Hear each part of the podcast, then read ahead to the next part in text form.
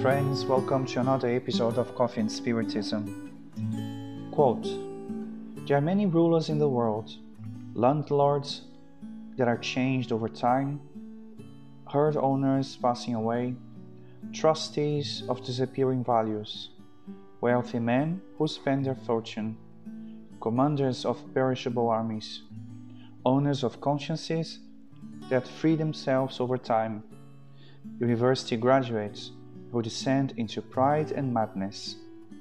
Everywhere there are those who exercise domination and those who are dominated. Unquote. This excerpt was extracted from the book Messe de Amor, Harvest of Love, by the spirit of Joana de Angelis through the mediumship of Divaldo Franco, entitled Domains. When the domination over someone or something stands out, it takes us back to countless memories, including merciless oppressions and authoritarianism recorded in human history, and which therefore needs no enumeration.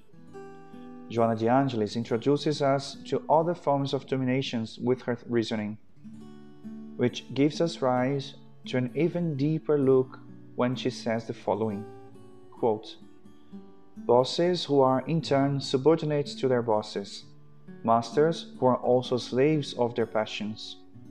Unquote. So it appears from the reflections raised that even those who understand themselves as a dominator, in truth, are dominated or subjugated by other leaders, which are the human passions. And according to the Spirit's response to the question 908 from the Spirit's book, the passions are like a horse that is useful when controlled, but dangerous when it controls.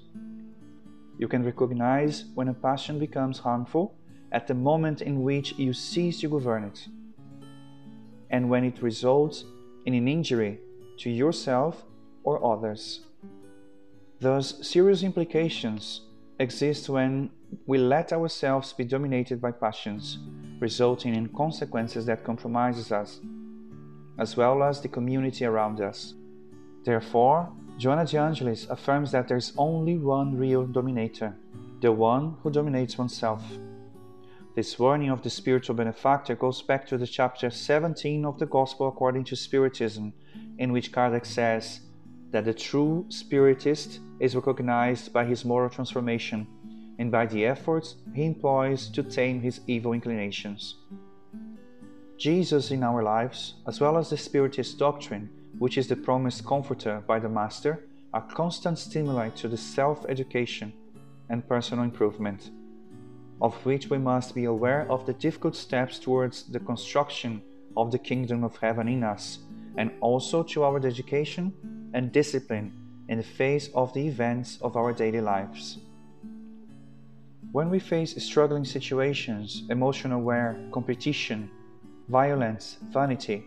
Let us all follow the examples of those who, by observing the examples of the Master, built up within themselves renunciation, devotion, humility, obedience, and resignation, because the entire gospel of Christ is experimental, practical, and it is a true cry for sincere transformation.